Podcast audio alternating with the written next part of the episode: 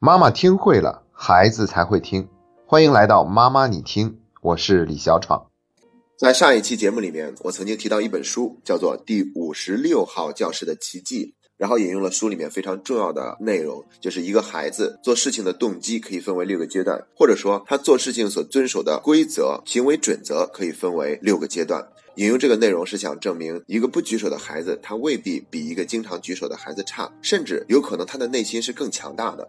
这六个阶段讲完以后，有家长表示特别的感兴趣，所以我们今天就专门花一期节目的时间，重新给大家介绍一下这六个阶段。我们先来说一下这本书《第五十六号教室的奇迹》，作者是一个美国小学五年级的老师，但是他在教育的过程中呢，积累了很多丰富的经验，而且他们的学生都不喜欢离开自己的教室，甚至每天提前一个小时就到学校，在教室里面做自己想做的事情。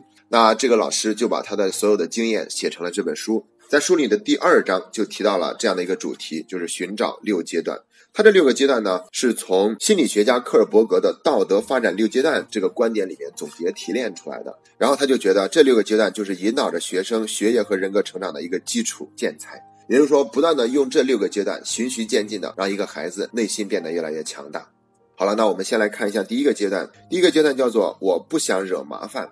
要知道，孩子呢，他在刚上学的时候，其实会受到很多的约束的。如果他在这种约束之下不听话，可能就会受到惩罚。所以，他为了避免受到惩罚或者有不好的事情发生，就让自己不要去惹麻烦。这个阶段呢，我们可以翻译为是四个字儿，叫做逃避痛苦。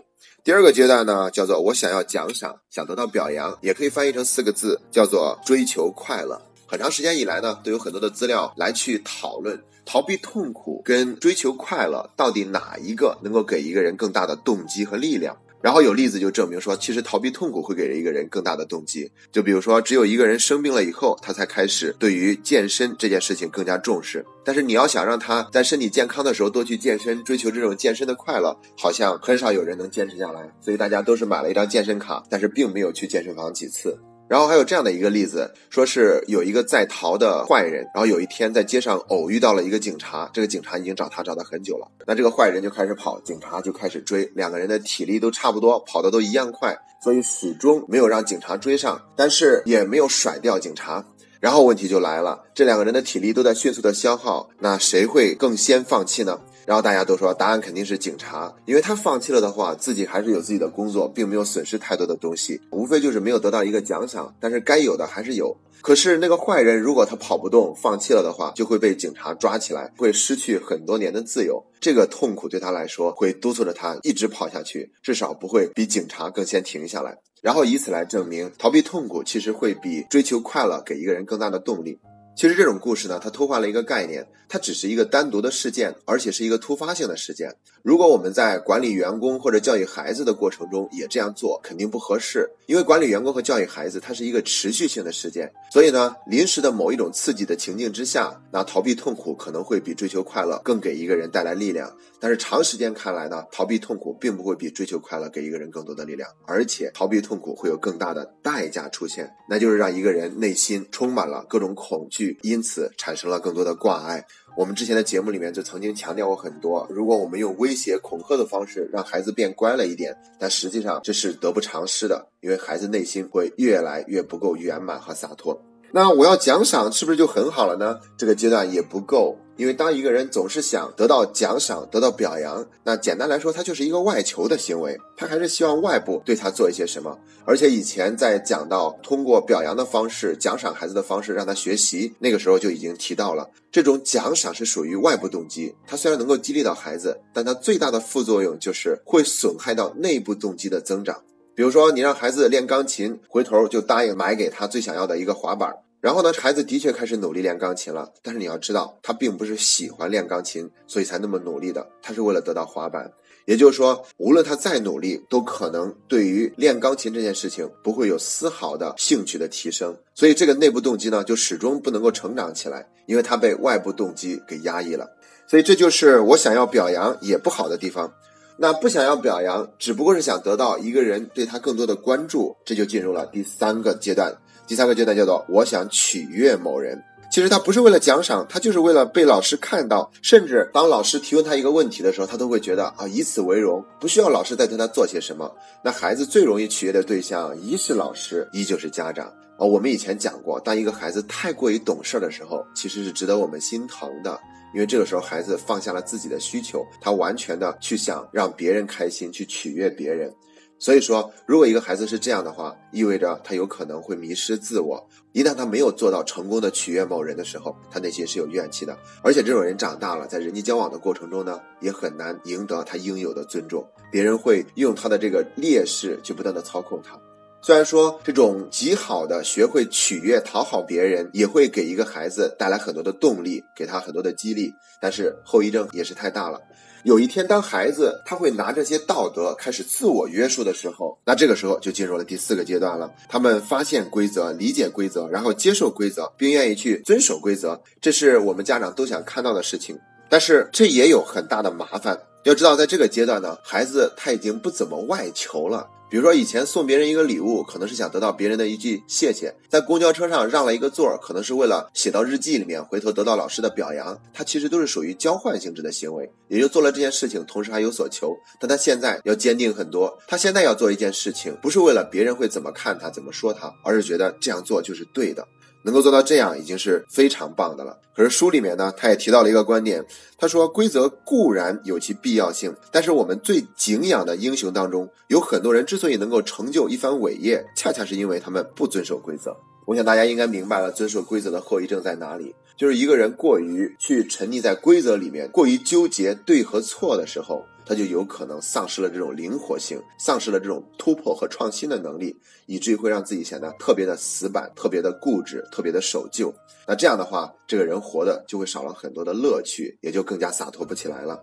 但是必须得说，第四个阶段基本上跟前面三个阶段不一样了啊，因为它最大的特质就在于没有外求，所以说已经是很好了，但是还不够好。那按我个人的理解，无论是孩子也好，还是我们成年人也好，这一辈子都要朝着第五和第六个阶段靠拢。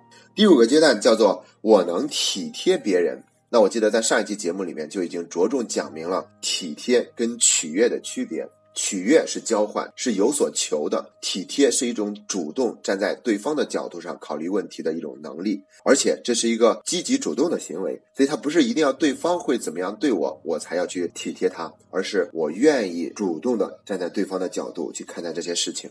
一旦一个人他有了这种设身处地、换位思考的能力，那我们就会看到这个人的人际交往啊，还有他的生活都会变得越来越和谐和融洽，因为他越来越懂得人心了。有一句话叫做“世事洞明皆学问，人情练达即文章”，所以，我们不就是想活得要更加通透一些吗？张爱玲也说过一句话，叫做“因为懂得，所以慈悲”。只有我们能够做到这个层次的时候，我们看孩子啊就没那么火大了，我们看另一半也就不会有那么多的焦虑了，跟这个世界彻底的达成了一种和解。但是到这个层次呢，也还不够。它基本上没有什么副作用了。如果说有副作用的话，那就更应该是一不小心，可能这种体贴别人又变成了取悦。可能我们体贴完以后，特别期望对方一定对我们做些什么。我觉得这是可能会出现的后遗症，单单是退回到第三个阶段才会出现的样子。好了，那我们再看一下第六个阶段吧。第六个阶段是最有的聊的，叫做我有自己的行为准则，并奉行不悖。什么意思呢？就是说是我有我自己的想法，有自己的观点，有自己的立场，但同时呢，跟外界的准则、外界的规则没有发生冲突。我觉得可以用孔子的一句话来解释，就会特别的贴切。七十而随心所欲，不逾矩。我们经常说自律，自律是吧？哈，但是孔子他老人家活到七十岁的时候，就可以随心所欲了。也就是说到那个时候，他终于不需要有什么自我约束的这种念头了。但是后面还有三个字呢，叫做不逾矩。也就是说，永远都不会超越规矩的界限，而让自己做错什么。他已经进入了一元的世界，没有对错的二元对立了。因为这种状态之下，他怎么做都不会是错的。那我们就可以理解成为是孔子呢，他有自己的规则和自己的想法，想干嘛干嘛。但是无论他怎么做，都不会去给别人带来什么负面的影响，或者让这个世界付出了什么代价。他是共赢的，而且不会产生任何的冲突和矛盾。所以，如果一个人能活出这样的状态，那他的人生是多么的自由和洒脱啊！或者说，他已经不需要自律了，他比高度自律还要棒。那讲到这部分呢，我还想再讲一个电影，就是书里面提到的《肖申克的救赎》这部电影里面，著名的老戏骨黑人演员摩根·弗里曼在里面演了一个年纪轻轻就住进监狱了，都变成老头子了。每十年他都有一次假释出狱的机会，如果他已经诚心悔改了的话。可是他以前每一次遇到这样的场景，他都说是的，我已经改过了。可是别人就是接受不了，直到最后一次，别人问他你是不是真的感到后悔了？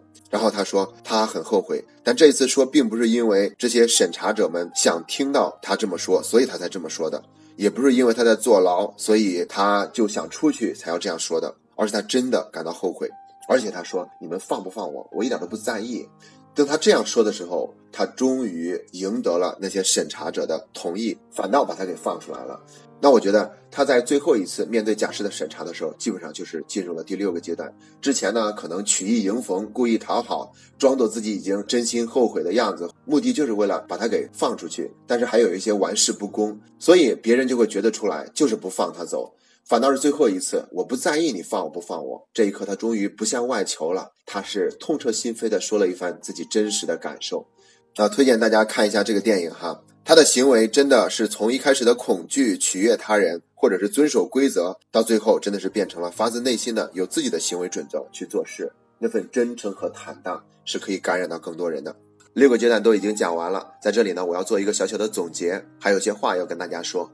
其实这六个阶段，无论是对孩子，还是对于我们大人来说，都一样适用，甚至它是我们终生奋斗的目标。我们就是要努力的朝第六个阶段靠拢。起码要让自己更多的能够达到第五个阶段，在学习的过程中呢，也有的家长会表示这样的困扰，就觉得哎呦，要想做到这么优秀的话，实在是太难了，觉得自己根本就无法企及。